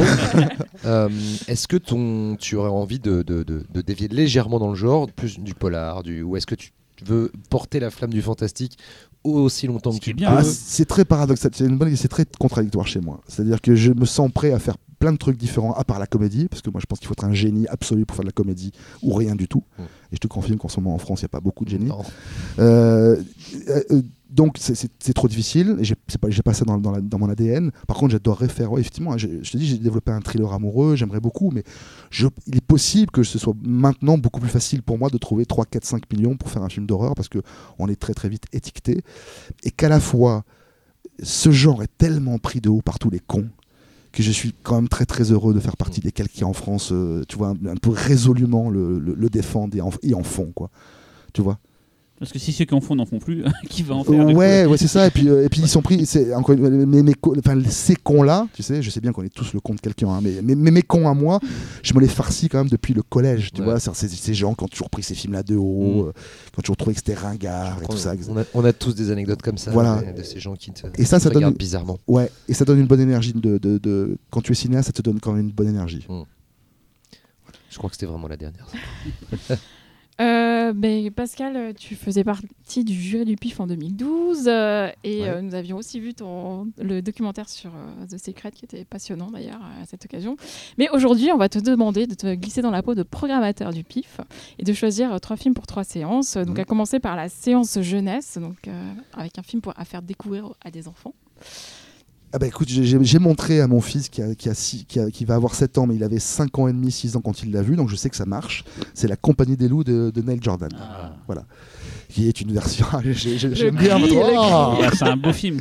C'est un beau film et qui reste encore aujourd'hui très très méconnu, hein, qui avait été un, un gros échec commercial à sa sortie, moi j'ai vu en salle à l'époque, en 84, c'est ça. Euh, c'est un, très beau film hein, qui, est, issu de l'œuvre de Angela Carter, qui est une espèce de, qui est un auteur, un auteur anglais très connu là-bas, qui mélange gothisme, récit victorien, conte de fées. Et le film c'est un précipité de tout ça. hein. C'est un film qui est très difficile à résumer parce que le film est une sorte comme ça de spirale qui évoque différents, différents contes. Il y a évidemment il y a le petit chaperon rouge, mais c'est aussi un très beau film de loup-garou. C'est aussi un très beau coming of age story. Évidemment, enfin le film ne parle que du passage d'un personnage féminin euh, au sortir de l'enfance qui va devenir une femme. Donc euh, les loups c'est la, la chair, c'est les hommes. Enfin et tout ça avec une espèce de féerie euh, entièrement construite en studio à base de perspectives forcées. C'est un peu le légende de, de Ridley Scott euh, Mhm. anglais. Et c'est un film que j'adore, que j'aime vraiment, vraiment beaucoup. Et je l'ai montré à mon, à mon fils, Malik, qui a, qui a 6 ans et qui était totalement fasciné. Il y a de- quelques moments un peu gore. Les, les, trucs- les trucages ont été faits par euh, Chris Tucker, qui était le, le- le type qui avait fait Elephant Man à l'époque, qui était un, un type très en vue, qui a complètement disparu d'ailleurs depuis. Mm. Je sais pas ce qui est devenu Christopher Tucker. Il avait, il avait du talent. Il n'était pas aussi bon que, que Baker, mais il, avait du talent. Et les transformations de. de- Ils sont de- sublimes. elles sont, elles sont Ouais. belles, hein, notamment la première où le- l'homme s'arrache la peau. voilà. Et j'ai vu que. La scène du banquet qui est Ah, c'est magnifique, c'est magnifique avec les chaussures qui Ouais, explosent et qui laissent sortir les griffes. Il y a des images comme ça iconiques qu'on n'a jamais oubliées. Et en, fait, je me suis rendu compte, ça fait un peu le, professeur fou qui fait des études avec son fils. Je disais comment un enfant de 6 ans peut prendre du gore? Alors, et, ce gore-là, le gore de la compagnie des loups, il, en fait, il l'a très bien pris. Il y a quand même une scène euh, assez rude où un personnage s'arrache la peau pour laisser sortir le loup qui est, qui est en, qui est en lui, qui est sous lui. Donc il y a avec les, les fameux bladers, les, les poches de, les poches de, Qui de- bouge de sous la- latex qui la peau, bouge, voilà, avec le sang pompé. Par, bon. Et mon fils l'a pris, euh, avec, euh, je dirais, d'une manière très, très féerique. Mm. Il a trouvé que, tu vois, ça l'a abs- ça l'a absolument pas révulsé. Et, et peut-être que les enfants sont pas révulsés par ça, ça, ça devient pour eux tout de suite très surréaliste. Où, euh, et il a, il, a, il a- il a pas, il a pas du tout été choqué ni quoi que ce soit. C'est un film qui l'a totalement C'est fasciné. pas du gore malsain. Non, c'est exactement, voilà, c'est exact- exactement. Ça passe en fait. euh, voilà, Exactement. Comme le conte et tout. ouais. Ouais, ouais. Alors j'ai- après, il me, demandait comment c'était fait. Alors j'ai essayé de lui, expliquer parce que mon fils était avec moi sur le plateau de Gosselin tout le temps, euh, avec, avec, avec mon épouse. Et, euh, et là aussi, j'ai vu que ce- ce- cet univers morbide de, de mon film, euh, qu'aujourd'hui il n'a pas le droit de regarder, sur le plateau, c'était, c'est devenu ça. Il ça- joue d'ailleurs dans le film. oui, oui, oui, il apparaît. Il- le premier plan du film, c'est mon fils, un petit, un petit enfant amiche qui court à travers champs, et c'est c'est lui. Mais pour lui, ça devenait la vraie vie, c'était tout à fait normal, quoi. Euh, et quand il voyait le méchant du film, euh, enfin le, le- le Fat Man, l'ogre, qui est en fait euh, joué par un bodybuilder, donc tout, tout était entièrement recouvert, il était entièrement recouvert de prothèses et tout ça. Pour lui, c'était juste un super costume de Halloween, vachement, vachement bien fait, donc il trouvait ça super, quoi, tu vois. Et bah, de la même façon, il a, reçu euh, la Compagnie des loups euh, d'une manière euh, simple, merveilleuse, et ça, ça a créé chez lui une belle fascination, un, un beau sentiment d'é- d'étonnement, d'émerveillement. Donc je le conseille à tous les parents qui ont des jeunes enfants. Donc plutôt 7-8 ans euh, quand même. ou- Parce que 5 ans et demi, t'as dit 5 ans et demi, t'as dit on- Ouais, s'il avait 6 ans, ouais, il avait à peu près Six 6 ans quand il l'a vu. Ah, le film est doux, hein, le film est, très doux, c'est pas un film agressif, c'est un film, euh, il y, a une voix- il y a la voix off de Angela Lansbury qui joue la grand-mère, la grand-mère euh, éternelle des contes de Perrault et tout ça. C'est, il y a une direction artistique de Anton First qui est fabuleuse, Sublime. avec des champignons géants, et, et encore une fois, tout construit en dur, hein, il n'y a pas de fond vert et tout, c'est tout en, en perspective forcée, en, tu vois, en, en jeu, en jeu optique avec la caméra, c'est, magnifique. Plus tard, quand j'ai vu euh, pour la première fois Kwaidan, Mhm. euh, j'ai- retrouvé un petit peu cette Ouais, magie construite en studio euh, qui en fait euh, était, existait avant chez les Japonais. J'ai l'impression qu'elle a un peu infusé en fait euh, des choses euh, à mon insu et après quand tu remets les choses en ordre, tu vois, tu vois un petit peu la, la transmission des. Ouais, il y a David Warner dedans, il y a oui. Terence Stamp Ouais. qui joue le diable dans une belle scène. C'est un film marabout, bout de ficelle, celle de cheval. C'est un film qui, s'é- qui, qui- qui s'écrit comme ça et qui est impossible à pitcher. Neil Jordan, Neil Jordan est trop peu présent, je trouve, au cinéma. Sur... C'est le dernier film qu'on a passé d'ailleurs au Piste Byzantium est sublime. Et C'est un très grand qui- réalisateur. voilà, qu'on voit de moins en moins en fait. Et... Et la BO de George Fenton est un, Ah oui, est chef-d'œuvre. j'en parlais, la C'est BO, un est chef-d'œuvre. sublime, la BO un de des Loups. On passe à ta séance culte. Alors, à ma séance culte, je sais plus ce que je vous avais dit. Alors, je vais- je vais- C'était Ah voilà, voilà, voilà. Pardon, merci, merci beaucoup. Alors, Voilà. À- Âme perdue de Dino Rizzi, découverte très tardive. Là, je, je frime pas. Je ne, je ne connaissais pas ce film du tout. Film de 1977, très gros échec et en Italie et en France, coproduction franco-italienne avec Catherine Deneuve, Vittorio Gassman. C'est le point de rencontre hallucinant entre Visconti et Dario Argento. C'est à ma connaissance la seule tentative de film horreur fantastique de Dino Rizzi. Ça, ça- ça s'est donc soldé par une fin de non-recevoir et en France et en Italie. Et c'est un film à la- qui est sorti donc en DVD chez SN, SNC, M6 euh, Vidéo, la collection rouge. Mhm.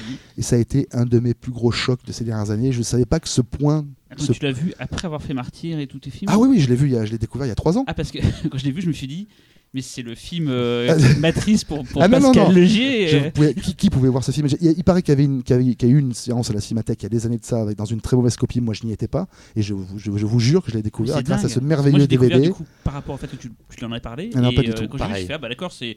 Je vois pourquoi Pascal maintenant a ses obsessions. Ah et bah tout, non, et non, en fait, euh, non, c'est non, bah c'est non. un truc euh, parallèle qui s'est fait sans Bah ça. oui, c'est ça, oui, Ouais. oui, oui. Mais, mais- mais mes obsessions sont puisées à un, à terreau commun qui existe depuis l'aube des temps, depuis le début des ce histoires. hein, C'est ça, c'est ça. Il y, a- effectivement des, des gars qui ont fait ça avant moi. C'est pour ça que moi aussi, je- comme mon personnage principal dans Ghostland, je suis un, je m'inscris dans une verticalité. Je sais que je viens de quelque part et que j'espère aller quelque part. Mais euh, voilà. Je- bon, alors, âme perdue de Dino Rizzi. Euh, que- qu'est- que- Qu'est-ce qu'on peut en dire, les amis Si vous l'avez vu, c'est un film merveilleux. C'est extraordinaire. C'est extraordinaire. Venise n'a le- jamais le été aussi film, voilà. filmé, Voilà. euh, Déjà, ouais. On va dire que c'est un peu entre les, les- les frissons de l'angoisse et ne vous retournez pas. C'est écrit par le scénariste des Frissons de l'Angoisse, Voilà, Bernardino voilà. Zapponi. ouais. euh, qui, a Et bossé les avec Fellini, aussi. qui a bossé avec Fellini. Bien sûr, bien sûr, bien sûr. Et euh, le film, en fait, est, euh, est très étonnant parce que Rizzi, d'habitude, enfin, pour ceux qui ont vu la trilogie euh, Pauvre, Pauvre mais beau, Belle mais pauvre, euh, Pauvre milliardaire, c'est quelque chose de, de très très optimiste, de très beau. De... On a des images de l'Italie euh, qui, sont, qui, qui sont très chaleureuses. Après, il est parti dans du cinéma un peu plus social, un peu plus sombre. Et c'est vrai que du coup, pour moi, son film vraiment le plus sombre, c'est Homme perdu. C'est absolument Ah bah, incroyable. quoi. Je m'attendais pas du tout à ça la première fois que je l'ai vu. hein. Et avec un rôle, le jeune homme de 19 ans, je me souviens plus de son prénom, c'est Damian Mattei. Damiano Mattei, aucun Dan- rapport Dan- avec. Danilo. euh, euh. Danilo, voilà, ouais. qui lui, en fait, euh, ensuite a bossé euh, sur Au nom du pape roi, Mhm. donc euh, autre drame euh, assez connu, mais surtout il a fini euh, sur Cannibal Ferox. euh, voilà, oui. c'est petit détail. Mais oui, c'est Mais bon, il faut- disait quelque chose. C'est un, c'est un vrai film d'épouvante. hein. Ah oui, c'est c'est un film qui, incroyable. qui, voilà, qui mixe le, film le- gothique. euh, voilà, la maison hantée, euh, le, le- le drame psychanalytique, et, et c'est une, c'est une énigme. hein. Le film a un vrai suspense, et quand euh, sa, sa solution nous est révélée, c'est incroyablement troublant. Parce que Ouais. ça, Mhm. hein, ouais, Ça, je- c'est- on, on révèle rien, Ouais, mais aujourd'hui, c'est aujourd'hui, c'est sans doute un film qui aurait des problèmes. Oui, oui, sûrement, oui, c'est sûr. Et je me suis dit, tiens, par rapport au fait que je pensais que tu l'avais vu depuis longtemps, je me dis, mais là, c'est ça, d'où Pascal a son art du twist. Je me suis dit, bah tiens, est-ce que ça, c'est, ça, c'est un film qui est un peu maître étalon Mais en fait, finalement, non, c'était Eh le. Je sais que tu voudrais que je te dise Eh absolument non, non, que je l'ai vu il y a, non, il y a parce 20 ans, que- parce et je te jure que c'est pas là, vrai. c'est la grosse Je n'ai jamais vu ce film. Je pensais que tu allais je dire. je c'est l'ai vu il y a le- 3 ans. Voilà, d'accord. Et incroyable de voir euh, Deneuve, euh, pareil, Se euh, laisser faire à ce point-là, ouais, bien Et sûr. elle est bien sûr. extraordinaire dedans. Moi, c'est un, c'est un- c'est- Elle est c'est filmée- dans- elle est dans- filmée comme un fantôme translucide. euh, a plein, plein de petits détails euh, quand, quand elle se fait prendre le, le verre d'alcool, elle tirer la langue, mais quelque chose de toujours très rapide et tout. On sent que c'est quelque chose qui est arrivé sur, euh, sur le tournage. Et, et sa, et sa C'est, euh, soumission à son mari qui, Ouais. qui, mais qui mettrait tout le monde très mal à l'aise aujourd'hui. hein. Non, mais Ga- Ga- Gassman Gassman. dedans. mais- Bah, qu'il est, déchaîné, déchaîné, génialissime. dire. Ouais, ouais. Et euh, la, fa- la, le- la façon de mettre en scène les décors. La, la mise en scène est très différente quand on est à l'intérieur de, de la, de la maison, avec les plans larges qui prennent toujours en compte toute la spécificité. Et c'est vrai que quand Cyril en parle, moi, j'ai, en regardant le film euh, pour préparer l'émission, j'ai pensé au décor de, de Ghostland, ouais, sûr. avec euh, chargé de détails et tout, les qui, qui te donne envie de euh, regarder dans tous les coins. Ouais, euh, tout ça, ça vient du, du victorien. Enfin, ça vient, Ouais, c'est, ouais. tu vois, du gothique, du victorien, du baroque italien. Tout- moi, c'est, moi, ça coule dans mes veines. Je Mm. suis, je suis euh, du sud de la France, de culture provençale, d'origine italienne. Moi, je suis né là-dedans. Les maisons de mes grands-mères euh, étaient, étaient ça. Mm. Tu sais, ces vieilles maisons françaises avec papier peint. Dans, ces maisons dans lesquelles les Français aujourd'hui veulent plus du tout, veulent plus Mm. du tout vivre, hein, qui rasent pour construire des trucs d'architectes. euh, voilà. Moi, je viens pas de ça, quoi. Tu vois. Je suis né avec ça. Mais j'ai vraiment euh, été assez. euh, euh, connaissant un peu Venise, c'est vrai que c'est une ville. Euh, quand on la voit au cinéma, en règle générale, on retrouve pas l'atmosphère, euh, si ce n'est dans le film de Nicolas Roeg, Bah oui. on tourne Oui. pas. Les points communs euh, avec, avec on un perdu Complètement d'ailleurs, oui, euh, oui, oui, oui. Et, euh, et, euh, et peut-être Terreur sur la lagune un petit peu, mais euh, euh, globalement, euh, là, euh, Venise est vraiment filmé de façon euh, euh, assez fantomatique, mais c'est surtout ce qui m'a euh, vraiment interloqué, c'est de privilégier l'intérieur de Venise, en fait, par rapport à l'extérieur. Et c'est là que le film est vraiment étonnant par rapport à tous les autres qui ont été faits là-dedans, en tout cas que j'ai vus et qui ont été faits à Venise, où il y a cette, ce côté... euh, presque l'eau, euh, le, le, la- le- le- le pourrissement induit par l'eau et l'humidité rentre dans les pièces. C'est, assez impressionnant. Les décors sont magnifiques et la photo est sublime. Et les La mouvements de caméra, photo de Tonino Delicoli, Ouais. est un génie absolu. les mouvements de caméra sont sublimes parce que c'est quand c'est un zoom et quand c'est un travelling, c'est vraiment pas là pour euh, pour susciter la même chose. C'est extrêmement réfléchi. C'est Bah, un un travail d'orfèvre. C'est un grand cinéaste. hein. Ouais. On termine avec ta séance interdite. Alors, ma séance interdite n'est pas un film ultra gore euh, qui, qui choquerait tout le monde et tout ça. J'ai- C'est un film euh, australien. C'était aussi pour moi une façon de parler de, de, de, de- de tout- enfin, de tous les cinémas, de passer de l'Italie à, à, à l'Amérique, à, à l'Australie. C'est le Long Weekend de Colin Eggleston. Euh, donc rappelons que l'Australie, dans les années 70, euh, suite à une décision gouvernementale de tax shelter, enfin d'autres, voilà, a produit plein de films censés concurrencer le, cinéma américain, c'est des films de genre, beaucoup de films fantastiques, des films, mais, mais qui l'ont fait à leur façon australienne. C'est pour ça que ce cinéma me passionne. Et c'est tout ce qu'on n'a pas en France et c'est tout ce qu'on n'arrive pas à, fa- à faire en France, c'est-à-dire un cinéma de genre qui serait, qui serait pas une trahison de notre propre culture, de notre propre nature. Et les, les Australiens y ont réussi. Et le, Bayou, quoi. c'est Le, le Bayou, oui, enfin, ça va de Mad Max à, Ouais. à Harlequin à Long Weekend, qui est pour moi un des, un des plus beaux de, de, de- de- de la série. Euh, Qu'est-ce qu'on peut dire? Qu'est-ce que ça raconte Rappelle ouais, le, le pitch, parce Ouais. que le pitch alors, le est tellement fou alors, en fait, le, le film est un portrait d'un couple en crise, euh, voilà, qui, qui, qui hésite à divorcer, ils peuvent plus se piffer, tout en s'aimant encore, et pour essayer de régler leurs problèmes, ils vont passer un week-end, euh, voilà, un week-end un peu long, un, week-end férié, euh, au bord d'une plage euh, déserte, très isolée, dans une région, voilà, isolée de, l'Australie, et vont essayer de régler leurs problèmes de couple en étant dans la nature, sous une tente de camping, en faisant de la, chasse, de la pêche, et, tout, et, et les choses commencent à, mal se passer. Et, et il faut un certain temps pour comprendre quelle est la nature de la menace. La menace devient l'environnement, c'est-à-dire que c'est comme si la nature se rebellait contre eux, sauf que, j'en- sauf que le, le scénariste ne, ne dit jamais les choses clairement. C'est qu'on ne sait pas s'ils sont les, leurs, propres bourreaux, ce, ce couple-là qui n'arrive pas à se, à se réconcilier, ou si c'est la nature qui, euh, qui est dérangée par leur présence, se retourne contre eux. C'est pas pas seulement un manifeste écolo. Mmh. ça, ça a souvent été écrit, ça c'est un peu des conneries. C'est un cinéma fantastique pur où on, on ne sait jamais exactement s'il y a du surnaturel ou pas, ou si c'est juste un portrait sociologique d'un couple australien des années 70 qui, qui va divorcer. Enfin, c'est- et euh, qu'est-ce qu'on C'est- peut dire de c'est- plus? C'est Everett de Roche, je crois, le, Everett de Roche, qui est l'artisan principal de- Ouais. du cinéma australien. Ouais, cette qui a écrit. Harlequin, qui a écrit. euh, Patrick, euh, Razorback, Ouais, ouais, ouais. Link euh, et surtout Road Games que j'adore. ah oui, c'est un film très très beau, film de Richard Franklin, qui est un cinéaste que j'aime beaucoup moi. Mais Donc- c'est- c'est ce que tu dis sur le, le trouble que, que donne le film, c'est-à-dire que tu sais jamais si. Euh, euh, si finalement l'environnement réagit à leur propre hostilité Exactement. euh, et, et en, en devient un miroir, ou au contraire si euh, c'est juste ils, ils dérangent. Dans le remake, il y avait aussi vraiment une notion plus écolo parce que tu les voyais Ouais. beaucoup plus pollués dans le remake, laisser traîner leur merde, je crois. Ouais, et à la fois le remake est une espèce de, de- de remake scène par scène de Oui, l'original. C'est complètement. c'est un Ouais, film ouais. qui n'a strictement Qui aucun intérêt, en soi. Ouais, Ouais. ouais. Euh, c'est un film que j'aime beaucoup et qui témoigne de l'étrangeté de ce cinéma australien-là qui, moi, m'a totalement fasciné. Euh, Évidemment, il y a les films de Peter Weir, hein, La dernière vague. Picnic en Rock. pour, euh, pour euh, la compagnie des loups, parce que je trouve que Picnic en Rock, il y avait la compagnie des loups, il y a des, il y a des, il y a des con- connexions entre les deux. Sans euh. doute, c'est sans doute. Ouais. C'est ce fantastique étrange, tu sais, où on a des. on a- et on sort de ce film, la fin est extraordinaire, incroyable. Et en plus, on la voit pas venir. Et on sort de ce, de- on sort, on sort, on sort de ce film très euh, décontenancé, enfin très retourné. hein. Euh, et en plus, ce couple, c'est assez génial parce qu'ils ont choisi deux acteurs qu'on aime, qu'on aime pas beaucoup. C'est-à-dire que la femme est insupportable d'hystérie, le, mec est une espèce de belâtre un peu, un peu pas très émouvant, et on, ne sait plus, euh, on sait plus de- où se situer dans le film. Et après, effectivement, c'est la gestion parfaite en termes de scénario, c'est que les petits incidents qui surviennent, euh, une mouette, un, un beluga euh, de- sur la plage échoué, effectivement, on ne sait pas si ça veut dire quelque chose, on ne sait pas si c'est provoqué, si c'est voilà. Et on sort du film comme on y rentrait, avec dans un état d'apesanteur et, et je dirais d'inquiétude métaphysique que, à mon avis, seuls les très grands films fantastiques atteignent quoi. Et d'ailleurs, pour ceux qui nous écoutent, si vous voulez en savoir plus sur ce cinéma australien que les Américains ont appelé la Ozploitation, Ouais. il y a un documentaire de Mark Hartley qui s'appelle Not Quiet Hollywood et qui brasse quand même assez largement tout ce qui s'est fait à l'époque. Absolument. Et voilà, qui est très généreux en images euh, de films et tout. Donc Super. ça- on le voit ça, on n'a qu'une envie, c'est de, de tout voir en fait. Quand on a vu le documentaire, on a envie de, de tout voir tous les films. Voilà, Absolument. Et, et- et disons qu'évidemment, Mad Max appartient totalement à cette, à cette génération-là, à cette veine de cinéma-là. hein. Ou en tout cas, si vous retrouvez certains de ces films au PIF euh, 2018, euh, vous saurez d'où ça vient. On attend toujours un super beau DVD français de Long Weekend, parce que pour l'instant, on a l'édition Synapse américaine qui est superbe, mais pas sous-titrée. On n'a que le remake en France. Ouais, ouais. Bon, allez, on termine en musique. Et donc aujourd'hui, c'est toi, Pascal, qui Oui. a choisi la BO euh, qui va clôturer euh, ce podcast. Oui. Euh, Parle-nous de ton choix. Bah, c'est le, le, le- le main title, le, thème principal de La Neuvième Porte de Roman Polanski, film dont on parle très peu, qui est un film que j'adore, moi, je, je- je trouve merveilleux. Et puis c'est aussi une façon de filmer Paris que les cinéastes français ne, ne font pas. C'est-à-dire que Polanski, depuis Le Locataire, jusqu'à la neuvième porte, a réglé totalement la question du cinéma genre français. Il, a, il, a, il a prouvé qu'il ne fallait pas se poser ces questions et faire les films qu'on avait, envie, qu'on avait pardon, envie de faire. Et la neuvième porte, c'est Paris filmé comme un repère de sorcières, comme une ville incroyablement baroque, euh, fascinante.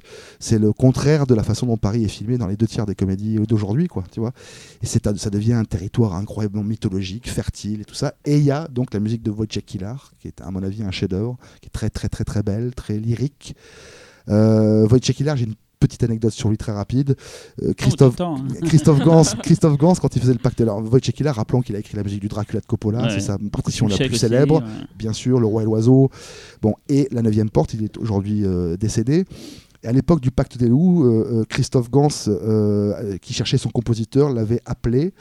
Et euh, Wojciech Kilar était très désireux de faire la musique du Pacte des Loups, mais quand Christophe lui a dit qu'il il n'aurait que 5 ou 6 mois pour la faire, ce qui est déjà euh, une- Ouais, c'est assez, assez long, hein, Wojciech Kilar, très, de manière très innocente, a dit ah, Excusez-moi, je peux pas le faire, moi, moi, j'ai besoin d'un minimum un an. Et, et Christophe lui avait dit mais, Ah bon, mais pourquoi un an? C'est beaucoup quand même un an pour écrire une musique de film. Il avait dit Ah oui, oui, mais parce que moi, vous savez, je n'ai pas d'assistant, je n'ai pas d'ordinateur, j'écris tout, euh, j'écris tout à l'encre sur des partitions. Ah ouais. C'était, le, je crois, sans doute le dernier de sa, tu vois, ouais, de sa race. Le mec qui faisait tous les arrangements au piano pour chaque, tu vois, et qui écrivait à la plume, tu vois, euh, qui écrivait le- le- les arrangements de chaque instrument de l'orchestre. Et donc, ça, lui- ça lui prenait effectivement 10 à 12 mois de faire une partition. Ben, on a envie de dire qu'à l'arrivée, ça s'entend, quoi, parce que c'est Ouais. un compositeur brillantissime. Et d'ailleurs, avant qu'on lance le morceau, est-ce que tu as d'autres BO comme ça euh, à nous conseiller? Est-ce que tu, qui sont pour toi des ciments de ta, de ta culture euh, ciné, quoi, des BO que, que tu écoutes régulièrement? Ah oui, oui, bien sûr. J'écoute beaucoup, beaucoup de musique de film. Je- euh, on a parlé de George Fenton sur La Compagnie des Loups. Euh, on- on- je crois que c'est lui qui a fait Marie Rey aussi de Stephen Frears. C'est lui qui, qui a une BO que j'écoute tout le temps. J'adore Pino Donaggio, les films de Brian Oui. De Palma. Euh, les, les, sont sublimes. Celle de Blowout, celle, celle de Body Double, celle de Pulsion. Les- je pense que nos auditeurs connaissent un peu tout ça déjà. Mais euh, je suis je suis. euh, je vais vraiment finir par, euh, sonner comme un vieux con, mais la, musique de film en ce moment, c'est c'est dur. hein. Mais justement, j'allais te poser la question, toi, comment est-ce que tu travailles ta propre musique de Bah, à la- à l'ancienne, moi je la spot, c'est-à-dire je la place. C'est-à-dire qu'elle- elle, elle, a- elle- elle commence, elle se développe, elle se termine, si tu veux. Je, je l'utilise pas en papier peint, quoi. C'est On n'en a pas parlé d'ailleurs, parce que la musique de Ghostland, déjà celle de Marty, moi à l'époque, m'avait vraiment sidéré, Mm. celle de Seppuku Paradigm, mais celle de Ghostland est vraiment euh, le, le main theme, enfin tous les thèmes Ouais, sont oui. vraiment. Moi, c'est un truc qui m'a marqué en ayant le film, c'est que je me suis dit, tiens, la musique elle est super et elle accompagne vraiment bien les images. Comment tu as découvert ces, Ah bah, ça me- ça me fait ces plaisir, ça. compositeurs euh, C'est deux compositeurs français, Ouais. euh, Georges Boukov et Anthony Damario. C'est moi, Georges Boukov, je le connaissais comme ça. C'était des relations amicales. C'était un pianiste euh, qui avait jamais fait de musique de film et qui m'a apporté les thèmes au piano solo de, de Gosselin. Il y a 4-5 thèmes néoclassiques qui ont été, qui ont cimenté mon, le lien émotionnel avec le film. Ça m'a permis, tandis que je faisais des- un film d'horreur très violent, de dire oui, mais n'oublie pas que tu racontes quand même, que, tu racontes le portrait d'une jeune fille merveilleuse qui se destine à devenir un écrivain. Donc Georges a fait ces thèmes-là et Anthony, qui est un, un- un jeune mec brillant, un type un peu comme nous, qui dans une cave chez sa mère fait de la musique de film et rêve de devenir le nouveau Hans Zimmer, est un type formidable avec un talent dingue qui, s'est chargé avec Georges de tout le reste, hein, de tout le score.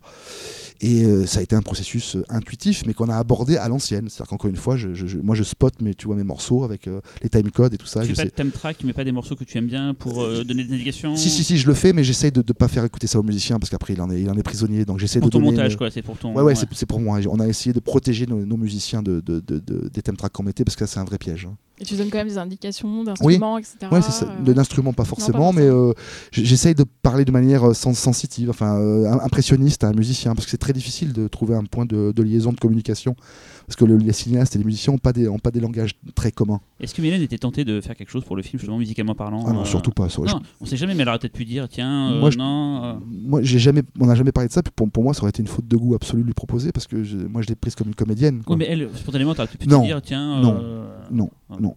Voilà, c'est une question comme une autre. J'ai une réponse comme j'y- je n'y tenais pas, justement parce que c'est, c'est- la nature de notre euh, relation et de notre travail n'avait rien à voir avec ça.